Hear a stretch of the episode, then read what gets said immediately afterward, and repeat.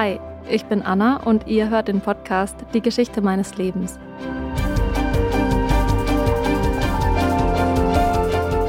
Meine Mutter hat gesagt, ich gehe aus Berlin nicht weg und meine Kinder bleiben bei mir. Ja, und jetzt sind wir alle in den Strudel da reingeritten.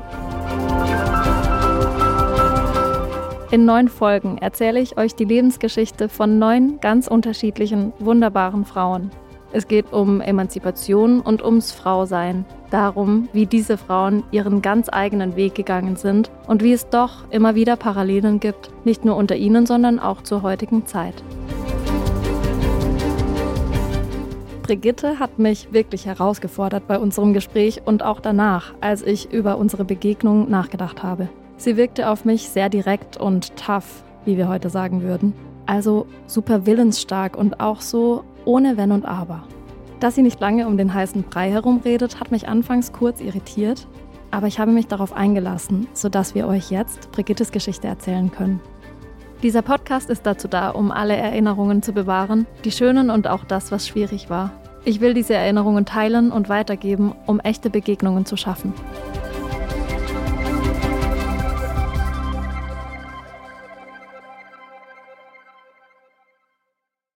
Ich frage Brigitte wie alle anderen meiner Gesprächspartnerinnen am Anfang einfach, was sie mir aus ihrer Kindheit und Jugend vor, während und nach der Kriegszeit so erzählen möchte. Und Brigitte beginnt unser Gespräch damals direkt mit ziemlich harten Worten. Ich muss da ziemliche Einschränkungen machen. Also meine Jugend hat praktisch mit im November 1943 war meine Kindheit zu Ende. Wir sind ausgebombt. Meine Mutter blieb im Keller, tot. Mutter von vier Kindern. Dann ging natürlich die Odyssee los. Nicht? Ich weiß, das ist erstmal ein heftiger Einstieg, aber so war das nun mal in Brigittes Leben. Das Haus, das ausgebombt wurde, gehörte Brigittes Großeltern. Brigitte und ihre Geschwister waren nach dieser Bombardierung erst halbwaisen und später dann zeitweise ganz alleine, als der Vater als Soldat in den Krieg musste. Auf einen Schlag war die Hälfte der Familie ausgelöscht. In einer Nacht alles weg. Das Haus weg, die Wohnung weg. Aber auch diesmal fangen wir von vorne an und versuchen, Brigittes Leben so gut es geht zu rekonstruieren und Kontext zu bieten.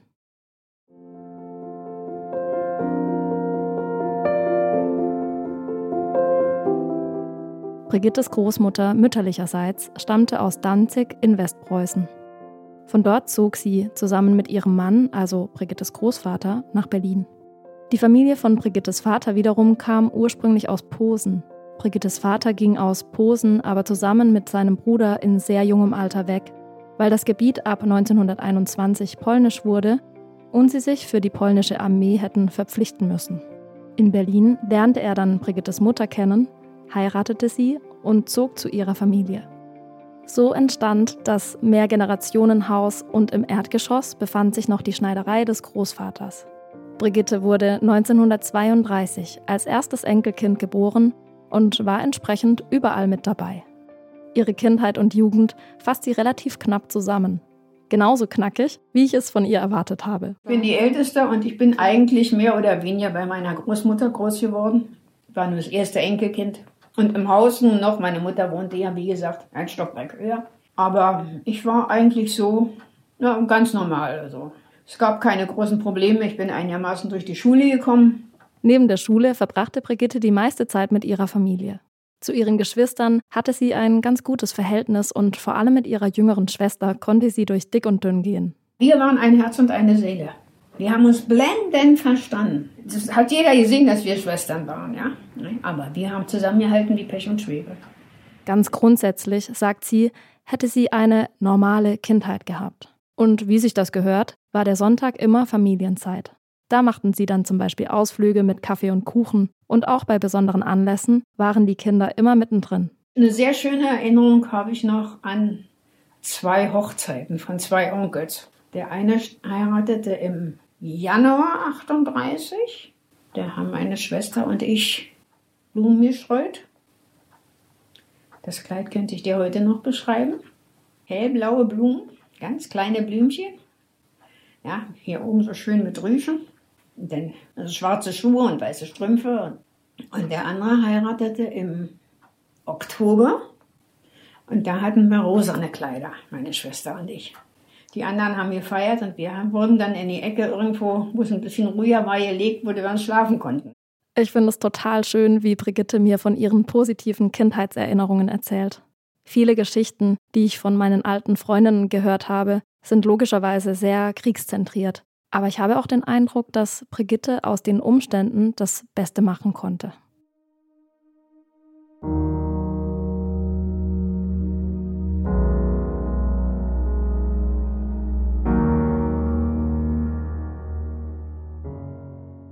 Überschattet wurde das für Brigitte recht normale familiäre Dasein mit dem Aufkommen der Nationalsozialisten im Laufe der 1930er Jahre.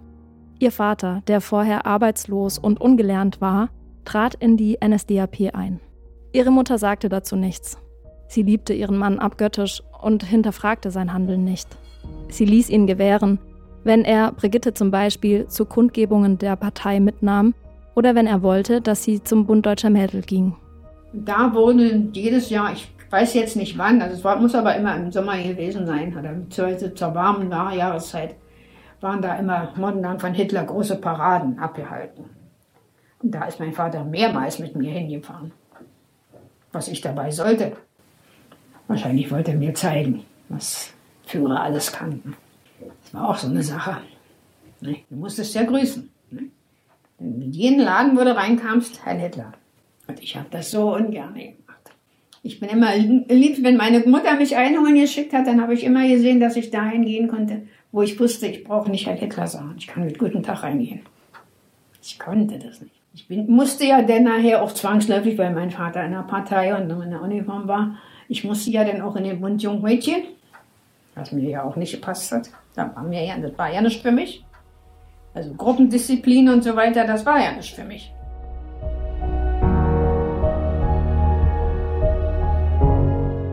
Laut Brigitte war ihr Vater von Anfang an begeistertes Parteimitglied. Wir können heute nicht genau rekonstruieren, wie er den Verzicht auf christliche Familienangelegenheiten oder auch die Reichspogromnacht am 8. November 1938 erlebt hat. Was genau in der sogenannten Kristall- oder Pogromnacht 1938 passiert ist, darüber habe ich auch schon in Folge 5 in der Geschichte von Ina gesprochen. Brigitte erinnert sich, dass ihr Vater sie damals mitgenommen hatte, um ihr die Zerstörungen zu zeigen. Ein Verwandter von Brigitte war mit einer Jüdin verheiratet, hier in Berlin. Die hatten drei Söhne. Der eine Sohn war hier in Berlin, der hatte ein gut gehendes Friseurgeschäft in der Nähe von Kurfürstendamm. Dem haben sie in der Kristallnacht, also am 8. November 38, das Geschäft vollkommen zerschlagen. Mein Vater ist mit mir hingefahren und hat mir das gezeigt. Warum? Weiß ich heute noch nicht. Denn als Siebenjährige begreifst du das nicht. Aber im Nachhinein ist mir das natürlich klar geworden. Das war der eine Sohn.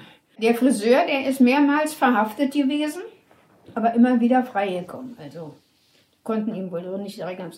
Der, war, der zweite Sohn war hier in Berlin, der war Kellner, der ist vollkommen unbehelligt geblieben. Und der dritte Sohn, der war in Westdeutschland, der war im KZ, hatten aber überlebt. Und die Mutter als Volljüdin musste ja einen Stern tragen.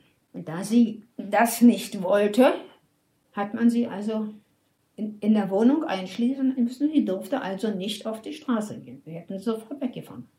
Die ist vor Angst nachher halb wahnsinnig gewesen. Die ist aber auch 1944 dann verstorben. Das hat mein Vater noch, wie gesagt, der war ja in der Partei. Das hat mein Vater noch geregelt, dass die noch auf einem normalen Friedhof beerdigt werden konnte. Denn sonst haben sie ja die Juden irgendwo nur verscharrt. Ne? Während die Juden und Jüdinnen also Angst davor haben mussten, ihre Wohnungen zu verlassen, zog Brigittes Vater zu Beginn des Zweiten Weltkriegs im Jahr 1939 an die Front. Auch ihr Onkel verschwand aus Brigittes Umfeld. Brigittes Bruder war zum Glück noch zu jung. Und mein Vater wurde nochmal zwei Jahre später freigestellt von Kriegseinsatz, weil man sagte Frau und vier Kinder und so weiter. Und mein Vater war eigentlich Soldat mit Leib und Seele. Also dem ist das schwer gefallen, die Uniform auszuziehen. Aber als Kind hat man sich nicht solche Gedanken dazu gemacht, sagt Brigitte. Ja, ich meine, wir wussten zwar, war ja klar, wir mussten ja in, in Bombenangriffe, wir haben ja nachts, mussten ja raus, abends im Keller mit dem Bombenangriff. Und da hat man sich dann vielleicht schon eher Gedanken gemacht, ja. Aber bis dahin, um uns rum ging ja das Leben normal weiter, wenn du so willst, ja. Die Sorgen haben ja doch die Alten gehabt oder die Erwachsenen gehabt. Der Alltag der Kinder wurde erst beeinflusst, als die Schulaktivitäten immer weniger wurden. Die meisten Lehrer waren ja eingezogen, sodass der Unterricht sowieso nicht wie gewohnt stattfinden konnte.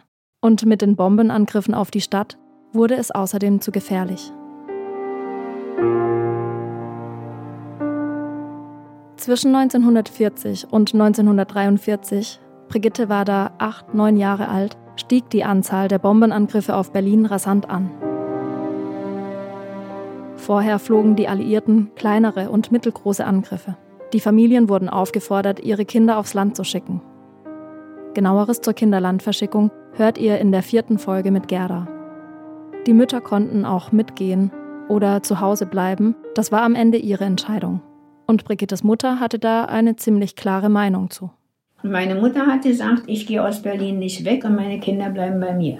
Ja, und jetzt sind wir alle in den Strudel da reingerissen. Hat deine Mutter das aus Angst entschieden oder aus Mut, weil sie dachte, ach, es wird schon nichts passieren? frage ich Brigitte und sie sagt, ich nehme an aus Angst. Brigittes Mutter soll sehr ängstlich gewesen sein und ich bekomme eine Gänsehaut, als Brigitte, um das zu unterstreichen, sagt, ihre Mutter hätte zum Beispiel auch unglaubliche Angst vor Gewitter gehabt. Wenn ein Gewitter kam, ist meine Mutter ins Bett gekrochen, hat sich die Kissen und alles über den Kopf gezogen.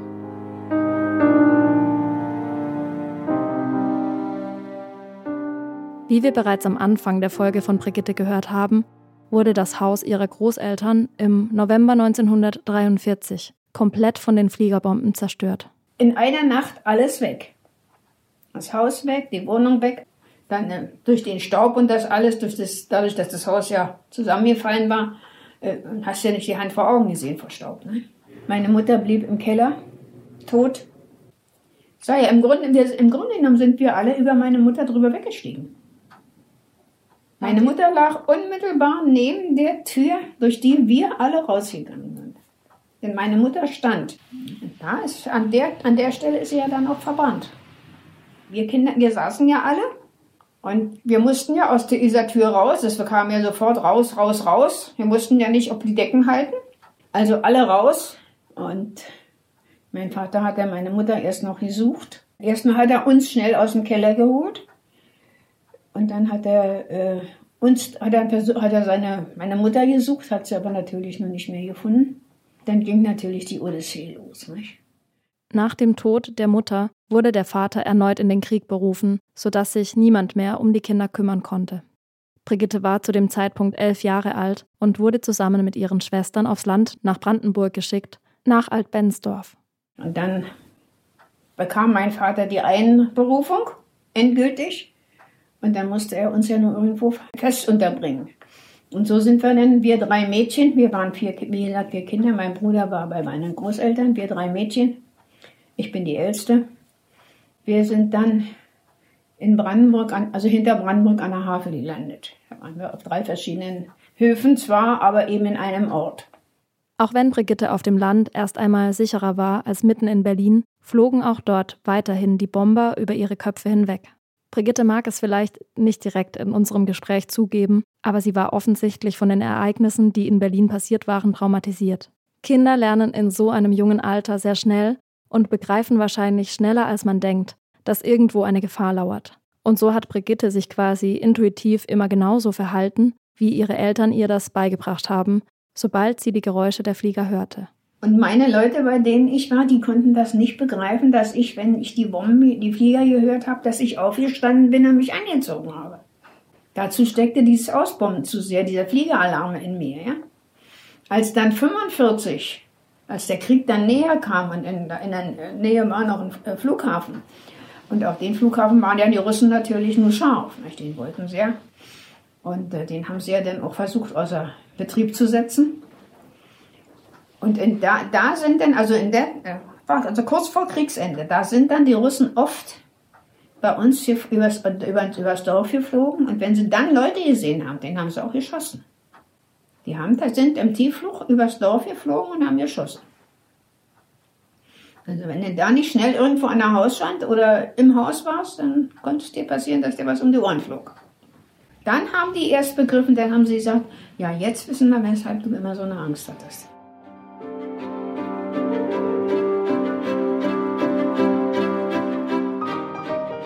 Das Jahr 1945 brach an und als die deutschen Truppen geschlagen waren, änderte sich Brigittes Leben schlagartig. Die russischen Truppen besetzten die deutschen Dörfer, sodass auch in dem Haus in Alt-Bensdorf, in dem Brigitte untergebracht war, plötzlich ein russischer Offizier einzog. Zum Kriegsende gab es laut Brigitte ein sogenanntes Heimatrecht, und wer es nicht verlieren wollte, musste bis zu einem bestimmten Datum zurück in Berlin sein. Das ließ sich Brigitte nicht zweimal sagen. Und da habe ich gesagt, ich lasse mir das Heimatrecht für Berlin nicht nehmen. Bin nach Berlin gefahren, habe meine Großmutter bekniet, habe es auch geschafft, dass sie mich wieder aufgenommen hat, denn die lebte auch nur in Stube und Küche, weil sie ja eben auch nichts hatten. Und mein Bruder war ja schon da und mein Bruder war krank. Der hatte durch das Ausbomben einen Gehirnschock. Durch diesen Schock hatte er eine Art epileptische Anfälle. Der fiel um wie ein Sack unter Umständen. Der war dann operiert, aber schon am Kopf. Aber an dem Tumor mussten sie eben einen Rest lassen, weil der lag zwischen dem Groß- und Kleinhirn. Und wenn sie, das war denen zu riskant damals, das ganz raus zu operieren.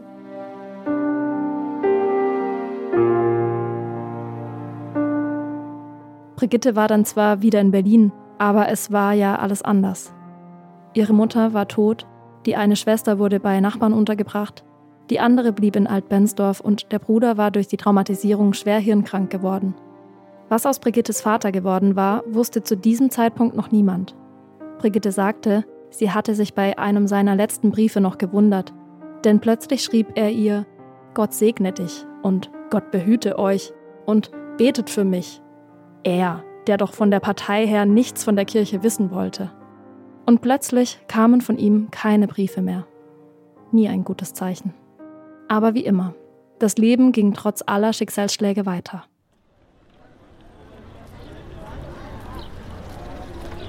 Zurück in Berlin ist Brigitte noch ein halbes Jahr in die Schule gegangen.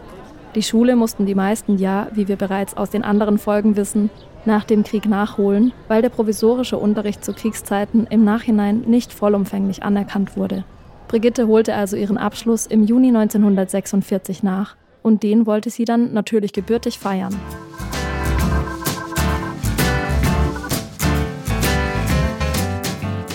Damals standen in Tegel viele Holzhäuser mit Veranda drumherum, die eigentlich als Wochenendhäuser gedacht waren. Und genauso ein Ort wurde zum Schauplatz einer kleinen Abschlussparty für Brigitte und ihre Freundinnen. Und so hatte eine, äh, eine Schulfreundin von uns, die hatte eine ganz riesengroße Veranda vorm Haus, aber überdacht und verglast. Und die konnten wir nutzen und da haben wir Mädchen unter uns unseren Schulabschluss gefeiert. Ja, Musik, ein bisschen trinken gab Alkohol gab es ja nicht, ne? war, gab, war ja auch gar nicht.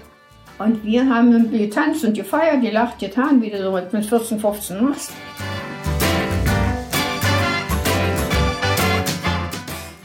In der direkten Umgebung fließt die Havel entlang und auf der Havel fuhren damals die langen Transportschiffe, von russischen Soldaten besetzt. Dass es da zu ungewöhnlichen Begegnungen kam, überrascht wohl niemanden.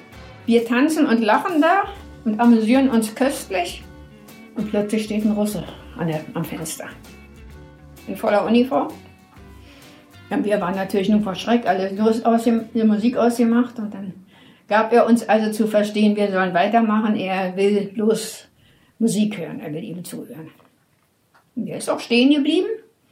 Dann hat er aber gemerkt, dass er uns wohl doch sehr einschüchtert und dann ist er ein Stück zurückgegangen, hat sich unter den Baum gestellt, sodass er noch die Musik hören konnte und ist dann eine ganze Weile stehen geblieben. Aber wir haben da ja nicht nach Hause getraut. Aber wir mussten ja irgendwann. Ne? Ja. Aber dann sind wir nicht am Wasser lang gegangen, wie wir eigentlich hätten kürzesten Weg gehabt. Dann sind wir oben über die Straße gegangen. ja. Und meine Großmutter hat geschimpft. Oh, hat die getobt, wie ich ihr das erzählt habe. Mit den Russen.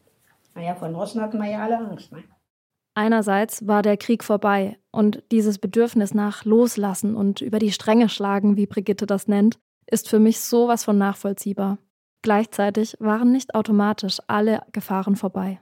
Diese Angst vor den russischen Soldaten war ja mehr als berechtigt, denn solche Begegnungen sind, wie wir wissen, in anderen Fällen auch anders ausgegangen. Davon haben wir schon in einigen Folgen von Die Geschichte meines Lebens gehört. Renate aus Folge 2 und Gerda aus Folge 4 berichten mehr oder weniger ausführlich über die Auseinandersetzungen mit alliierten Soldaten und sexualisierter Gewalt. Brigitte und ihre Freundinnen hatten hier also wirklich Glück. Aber nicht nur vor den Besatzern musste Brigitte auf der Hut sein, sondern auch vor Armut. Deshalb hat sie sich gleich nach dem Schulabschluss um eine Ausbildung gekümmert, und zwar in einem Lebensmitteleinzelhandel. Eine ihrer Aufgaben dort war zum Beispiel das Bekleben der Lebensmittelmarken.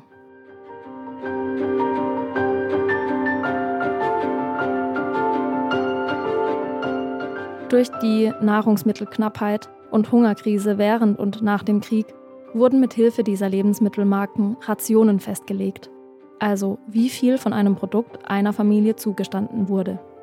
Wöchentliche Rationen für Normalverbraucherinnen waren im März 1945 zum Beispiel 1778 Gramm Brot, 222 Gramm Fleisch und 109 Gramm Fett. Mit jedem Wochenwechsel gab es neue Aushänge, welche Lebensmittel in den nächsten Tagen erhältlich sein würden. Das änderte sich je nach Saison und Region, sodass die Rationen an Brot, Fleisch, Fett, Zucker, Kartoffeln, Salz, Bohnenkaffee, Kaffeeersatz und Tee immer neu festgelegt werden mussten. Jedenfalls gab es dann ein Problem für Brigitte. Beim Saubermachen fand sie einige Marken, die wohl auf den Boden gefallen waren. Sie hob die Marken auf, steckte sie in den Kittel und am Ende des Arbeitstages fielen diese Marken dann aber aus ihrer Kitteltasche, woraufhin ihre Chefin sie direkt des Diebstahls bezichtigte. Da habe ich gesagt, nein, mache ich nicht mit. Ich habe es meiner Mutter beim Bild meiner toten Mutter geschworen, dass ich die Marken nie hätte. Vor allen Dingen, ich hätte ja gar nichts mit anfangen können. Die waren ja, waren ja wertlos. Aber das hat meine Chefin nicht eingesehen. Und ich gesagt, nee, aus, Feierabend. Feierabend. Ich finde, dieses Wort ist einfach so charakteristisch für Brigitte. Diese Entschlossenheit, die bewies sie nicht nur im beruflichen Kontext, sondern auch immer wieder in ihrem privaten Umfeld. Wenn Brigitte zum Beispiel Spaß haben wollte, dann hatte sie auch Spaß.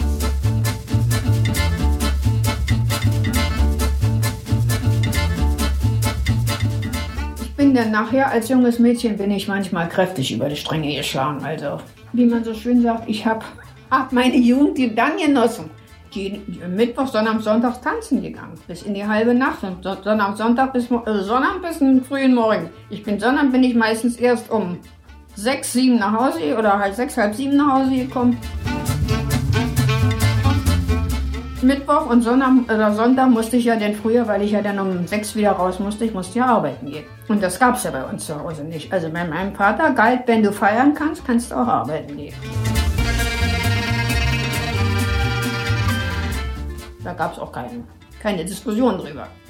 Da wurde dann natürlich kräftig gefeiert. Also wie gesagt, Sonnabend, Sonntag war ich abends nie zu Hause. Brigittes Großmutter hatte dafür nicht so viel Verständnis. Dieser Ausbruch von zu Hause und auch die Abkehr von den weiblich konnotierten Verantwortungen passten eben nicht in das Frauenbild von damals. Die konnte das nicht verstehen, dass ich, also ich hätte ihrer Meinung nach mehr zu Hause sitzen müssen und, und äh, mich um Haushalt kümmern und, und so weiter und also eben mehr oder weniger Hausmütterchen spielen. Und das war mir ja nun überhaupt nichts. Ich bin arbeiten gegangen, ich bin nach Hause gekommen. Ich meine, schön nicht, dass ich im Haushalt helfen musste, war klar. Einkaufen gehen und im Haushalt was machen, also das verstand sich von selbst, da gab es ja gar keine Diskussion drüber. Ne? Aber wenn ich dann abends ausgehen wollte, nicht? und wenn mich dann äh, junge Männer auch vor der Haustür abgeholt haben oder abends dann wieder abgesetzt haben, nicht? die passte ja dann auf nicht? und ich kam.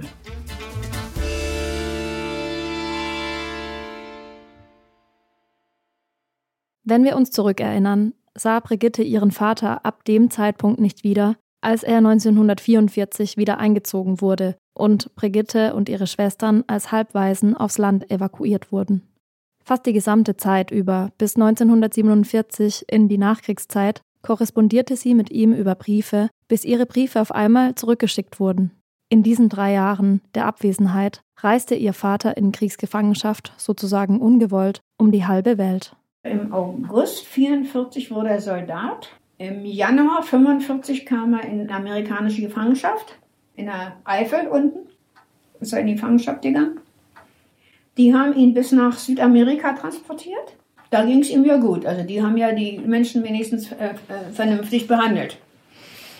Dann wurde er ausgeliefert an die Franzosen. Die wollten billige Arbeitskräfte haben für ihre kaputten Städte und Dörfer. Und da musste mein Vater, der ja nur ein Büromensch war, auf der also Straßenbauarbeiten machen. Und das hat er eigentlich körperlich nicht lange durchgehalten. Und da hat ihm ein Mitgefangener den Rat gegeben, Mensch, melde dich doch zum Landeinsatz, zum Bauern. Ah, ich habe doch keine Ahnung davon und so weiter. Und dann hat er gesagt, die zeigen, die sagen dir das schon, was da. Und dann hat mein Vater sich wirklich dazu durchgerungen und war dann auch, die waren dann im Elsass, also bei Metz, in der Nähe von Metz. Und dort hat er, war er auf ein, ist er auf einen Bauernhof gekommen. Das Elsass war ja immer mal Deutsch, mal Französisch, ging ja immer hin und her. Da kam er auf einen Bauernhof zu zwei Frauen. Das war Mutter und Tochter und beide waren Kriegswitwen. Und da ist es ihm ja eigentlich dann ganz gut gegangen. Die haben ihn dann, wie gesagt, eingewiesen, was er zu machen hatte. Er musste arbeiten, musste er auch, das war klar. Aber, also seine Mutter war ja der Meinung, also wenn sie ihn nicht vom Roten Kreuz hätte suchen lassen, dann wäre er nicht zurückgekommen. Er wäre bei den Frauen geblieben. Ich weiß es nicht. Aber mein Vater kam, 47 kam er zurück. Als Brigittes Vater aus der Kriegsgefangenschaft nach Hause kam, wurde er ganz schnell verheiratet. Und zwar von seiner Schwägerin und aus einer ziemlich pragmatischen Notwendigkeit heraus. Mit einer neuen Frau an der Seite des Vaters wurde auch ein neuer Haushalt gegründet, sodass er und seine Kinder nicht bei der Verwandtschaft untergebracht werden mussten. Und so kriegten wir dann eine Stiefmutter, geschieden, ein Sohn, zwei Jahre älter als ich. Und dann waren wir mit sechs Personen in zweieinhalb Zimmern. In jedem Zimmer ein Bett und in jedem Bett zwei Personen, die geschlafen haben. Anders ging es nicht. So ging es vielen Familien nach dem Krieg. Denn durch die Bombenangriffe lag Berlin in Schutt und Asche. In Zahlen. 75 Millionen Kubikmeter Trümmer, 600.000 zerstörte Wohnungen. Schutt, der nicht als Baumaterial verwendet werden konnte, wurde zu sogenannten Trümmerbergen aufgehäuft. Der Teufelsberg, der Insulaner und auch die Anhöhen im Volkspark Friedrichshain. Insgesamt gibt es in Berlin mindestens 14 solcher prägnanter Trümmerberge, auf denen man heute spazieren geht, den Sonnenuntergang genießt und Drachen steigen lässt, ohne zu wissen, dass der Schutt unserer Geschichte darunter begraben liegt. Zurück zu Brigitte. Die Wohnsituation in ihrer neuen Patchwork-Familie ging nicht lange gut. Weil ihre Stiefmutter sie dazu zwingen wollte, mit ihrem zwölfjährigen Bruder in einem Bett zu schlafen, sagte Brigitte wieder konsequent: Feierabend ich bin 20. Bin zum Jugendamt gegangen, habe gesagt, also ich muss da, ich will raus aus den und den Gründen. Das haben sie auch akzeptiert. Und ich hatte eine Arbeitskollegin, die sagte, ich nehme dich erstmal auf, dass du dir in Ruhe ein Zimmer suchen kannst, du musst nicht das erste Beste nehmen und so weiter. Das hat dann auch ganz gut geklappt, wir haben uns gut verstanden. Ich habe mir dann ein möbliertes Zimmer gesucht und dann bin ich umgezogen. Ich bin damals, ich war, wie gesagt, ich war zwei, 21. Ne? Also, Wochenende war ich unterwegs, ne? tanzen und dann spät nach Hause gekommen und dann passte den Leuten dann auch wieder nicht und dann kündigten die mich, dann bin ich, habe mir wieder was gesucht, dann klappte das da auch nicht. Also ich bin x-mal umgezogen und dann bin ich wieder zu meiner Großmutter zurückgezogen. Aber die konnte, konnte das eben auch nicht begreifen, dass ich nun erstmal ein bisschen leben wollte. Ein bisschen leben. Oh ja, Brigitte, das denke ich mir, dass dir als junge Erwachsene nach dem Krieg erstmal danach war, dich abzulenken, feiern zu gehen und die Strapazen des Krieges, soweit das eben möglich war, irgendwie erstmal hinter dir zu lassen. Einfach ein bisschen leben. Wer heutzutage mal in Berlin feiern geht, der weiß, dass man hier so einiges erleben kann.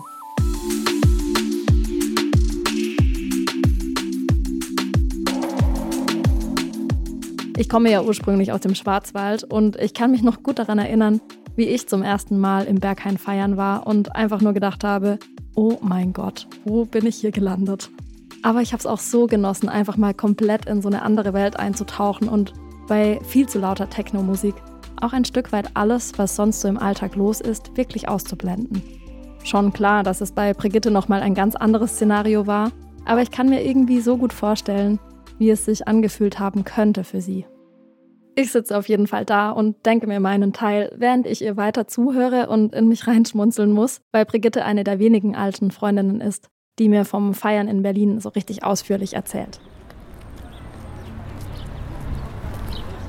Um sich endgültig aus dem Eltern- bzw. Großelternhaus loszureißen, zog Brigitte dann zu ihrer Schwester nach Kreuzberg.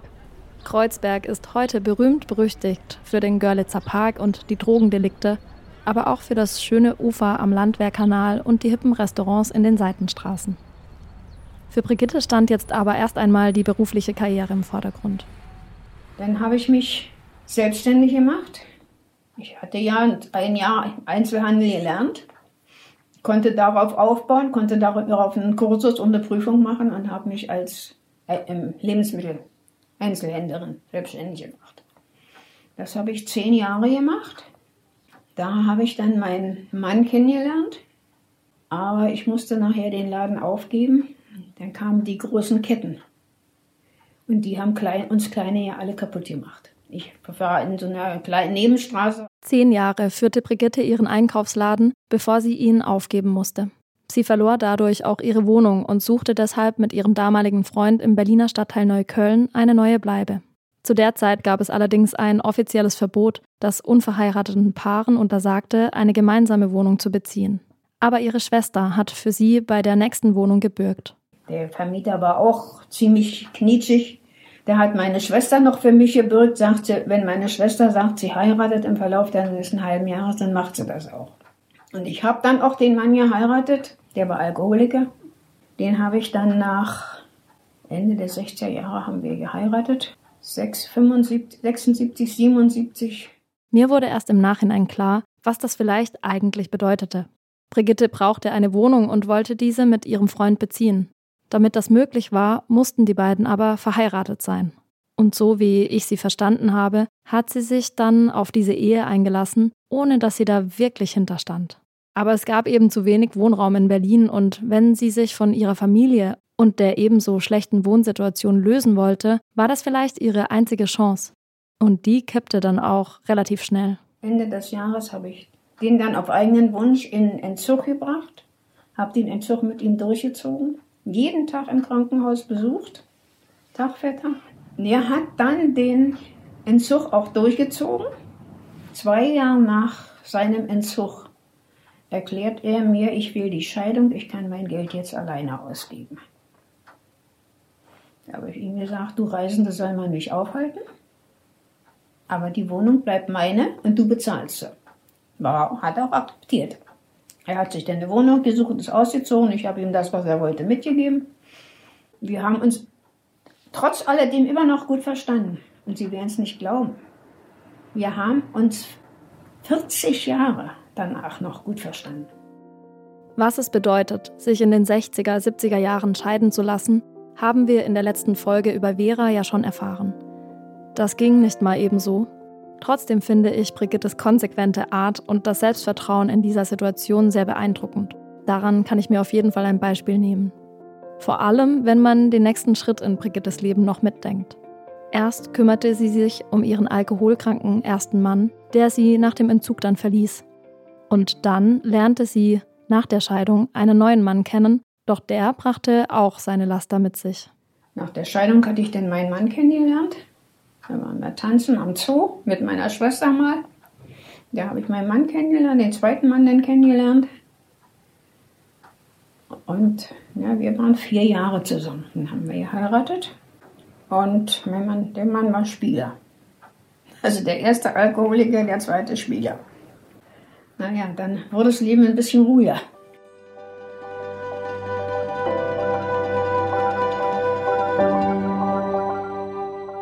Ihr zweiter Ehemann kam aus der Oberpfalz und war Maler und Tapezierer.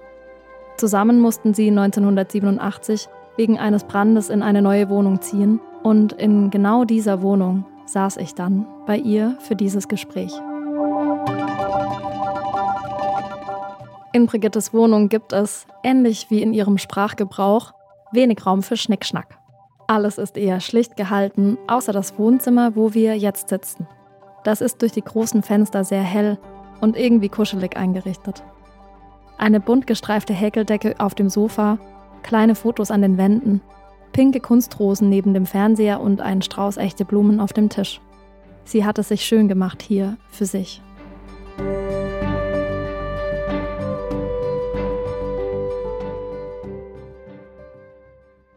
Brigitte war dann als Reinigungskraft in einem Privathaus in Lichterfelde beschäftigt, bis zu ihrer Rente. Und das war gar nicht so einfach. Viel Rente bekam ich ja nicht, weil ja zum Teil eben nicht geklebt worden ist. Aber naja, mein Gott, man war verheiratet, also sagte man sich, hast ja von deinem Mann, also bist ja, irgendwo bist du ja ein bisschen versorgt. Und so habe ich dann noch, ich wollte aufhören, als ich in Rente ging, das war also 97. Und dann haben die mich bekniet bis 2011 habe ich da noch gearbeitet. Also insgesamt 42 Jahre. Und die hätten mich noch nicht gehen lassen, wenn mein Mann nicht Demenz gehabt hätte und ich konnte meinen Mann dann nicht mehr alleine lassen. Demenz ist eine degenerative Erkrankung des Gehirns mit verschiedenen Symptomen und Erscheinungsformen. Bei einer Demenzerkrankung ist grob gesagt das Gedächtnis so stark betroffen, dass nicht nur Erinnerungen gelöscht werden, sondern auch grundsätzliche Fähigkeiten des Lebens.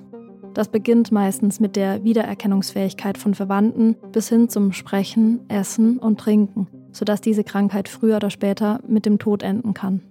Entsprechend belastend war auch die Diagnose für Brigitte. Mein Mann selbst wusste nicht, was er hat. Ich habe es immer gewusst. Und zwar wusste ich es schon seit 2004. Aber 2011 wurde es dann so schlimm, dass er anfing, Dummheiten zu machen. Er hat mir eine brennende Zigarette ins Bett gelegt. Zum Glück bin ich wach geworden, hab, weil ich, ja, mach die Augen auf und sehe den Rauch. Er saß hier. Aber er war das nicht. Die Zigarette ist von alleine da reingefallen. Dann, naja, schön, hat gesagt, kann passieren. Dass er dann hier alles Mögliche umgeräumt hat. Der hat mir meine ganzen Fotoalben umgeräumt. Also wenn ich Ihnen die heute zeige, das ist eine Katastrophe. Irgendwann wurde Brigitte dann nahegelegt, ihren Mann besser ins Heim zu geben. Die Pflegezeit davor ging Brigitte ganz schön auf die Knochen, weshalb ihre Schwester sie sogar in den Urlaub eingeladen hatte. Genau zu der Zeit verstarb dann allerdings auch Brigittes Mann. Und auch wenn das komisch klingt, aber davon ließ sich Brigitte nicht beirren. Also habe ich gesagt, nee, sag ich, also 1. September die, die Urnenbeisetzung geht nicht. Ich sage, ich habe eine Reise gebucht, ich sage, und ich brauche die auch. Ich sage, denn ich bin ja auch fertig. Naja, sagt er, ist in Ordnung, dann machen wir die am 11. Und wir kamen dann zurück und dann haben wir am, 8, am 11. September haben wir dann meinen Mann beerdigt. So, und seitdem bin ich alleine. Ein Jahr nachdem ihr Mann verstorben war, stürzte Brigitte zu Hause und brach sich die Hüfte. Das war kurz vor Weihnachten 2015. Nach fünf Wochen Krankenhaus war dann auch klar, sie brauchte irgendeine Art von Unterstützung, und zwar längerfristig. Also rief sie bei der Sozialstation an und die schlug direkt vor, sie in einem Heim aufzunehmen. Da war ich noch nicht so weit. Und dann merkte ich nachher mit einmal, also jetzt fällt dir doch die Decke auf den Kopf, du sitzt nur hier jeden Tag nur vorm Fernseher Nachmittag. Ich bin kein Mensch, der alleine rausgeht. Aber nur weil sie sich einsam fühlte, musste sie ihre Selbstständigkeit in der Wohnung nicht aufgeben. Genau für solche Situationen gibt es ja den Verein Freunde alter Menschen. So haben Brigitte und ich uns ja auch kennengelernt.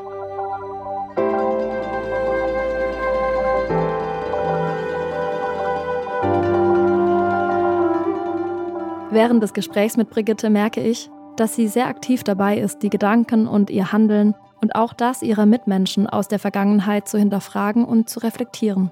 Sie konnte ihre Lebensgeschichte mit so vielen Details wiedergeben, dass es wirklich fast druckreif war. Außerdem bemerkenswert fand ich, wie sie sich mit den politischen Dimensionen auseinandergesetzt hat. Das ist auch sehr schön, wenn man sagen, wenn das nochmal, sagen wir mal, etwas offizieller zur Sprache kommt, ja, oder irgendwo mal publiziert wird. Denn wenn wir das erzählen, die meisten denken, oh, lass die doch reden, was die erzählt. Ne? Die, die können sich das ja nicht vorstellen, also können sie es nicht glauben. Und zum Teil wollen sie es ja auch gar nicht wissen. Wen interessiert das heute noch, was vor 70 Jahren war oder 80 Jahren war? Aber wie du schon sagst, es ist unsere Geschichte. Es wäre also interessant, ja. Aber es ist ja genauso wie mit den ganzen äh, Gräueltaten, die von Hitler verursacht oder veranstaltet worden sind. Ich meine, äh, die können wir ja nun mal leider nicht ungeschehen machen. Aber wie viele gibt es auch, die das nicht glauben? Ich habe ein, eine Betreuerin, ja, die jetzt ab und zu, also alle 14 Tage zu mir kommt. Als die das erste Mal zu mir kam, da habe ich gesagt, also wir beide wären keine Freunde. Die hat Ansichten. Der Erste Weltkrieg war eine Lüge, der Zweite Weltkrieg war eine Lüge, Hitler war eine, eine Lüge, die Judenvergasung war eine Lüge. Also unsere, unsere Regierung jetzt besteht nur aus Lügnern. Also, ich habe gedacht, sag mal, sag Mädchen, wo wohnst du? Ich nehme aus diesem Beispiel mit, dass der Austausch zwischen den Generationen einfach eine absolute Notwendigkeit ist. Dass das Schweigen über das, was vor allem im Zweiten Weltkrieg passiert ist, gebrochen wird.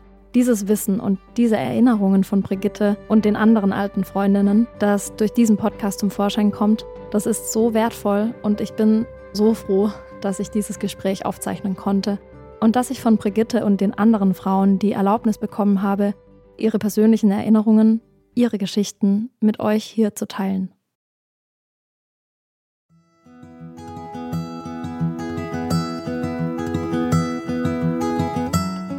Liebe Brigitte, ich hoffe, dass es dir gut geht. Mit dieser Postkarte wollte ich mich nochmal bei dir bedanken dafür, dass du so offen warst, mir aus deinem Leben zu erzählen. Einige deiner Erinnerungen sehe ich heute noch bildlich vor mir und dann fühlt es sich fast so an, als wären wir beide gemeinsam durch die Berliner Nächte getanzt. Dich heute so zu sehen, macht mir Mut. Denn es zeigt mir, dass es sich immer lohnt, entschlossen zu handeln und für sich selbst als Frau einzustehen. Deine Ehrlichkeit ist irgendwie erfrischend und ich mag deine direkte Art so sehr, mit der du mir begegnet bist. Wenn ich kann, will ich mir in Zukunft auch was davon abgucken und ganz klar aussprechen, was ich will und was nicht. Oder auch einfach mal sagen, Feierabend. Alles, alles Liebe und von Herzen danke. Deine Anna.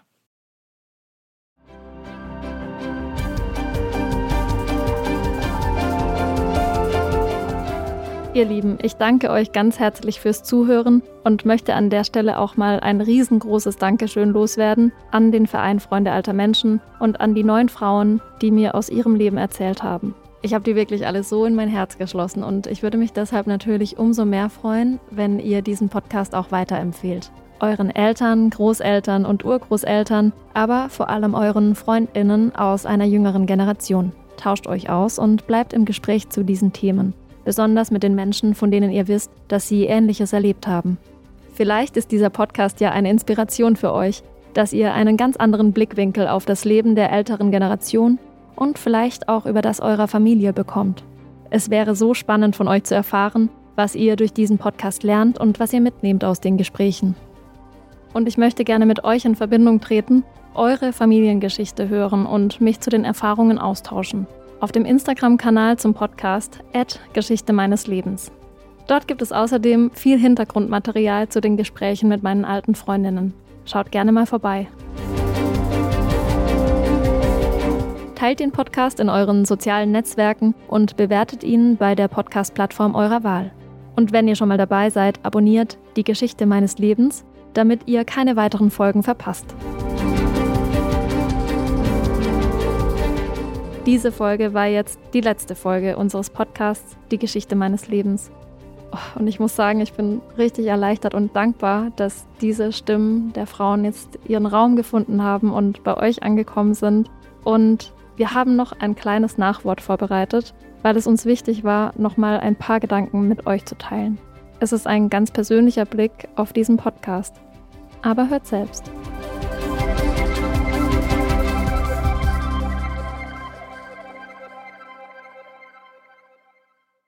Die Geschichte meines Lebens ist eine Produktion von Pool Artists. Ich bin Anna-Maria Schmieder. Projektleitung Paula Georgi. Producer Charlotte Steinbach. Redaktion Lisa Hertwig und Charlotte Steinbach. Artwork Luisa Breuer. Executive Producer Maria Buckelberg und Frieda Mochische. Frauenstimmen. Klagen, lachen, klüger werden. Ich bin Ildiko von Kürti, ich bin Buchautorin und Journalistin und in meinem Podcast spreche ich alle zwei Wochen mit lebensklugen und mutigen Frauen über das Loslassen und das Aufbrechen, das Verlieren, das Suchen und das Finden. Ich bin stolz darauf, wie viele wunderbare Frauen bereits bei mir zu Gast waren. Unter ihnen Stefanie Stahl, Maria Furtwängler, Annika Decker oder Gerburg Jahnke. Und ich freue mich auf alle, die noch kommen. Ihr könnt Frauenstimmen überall dort hören, wo es Podcasts gibt. Herzlich und hoffentlich auf bald. Eure Ildiko.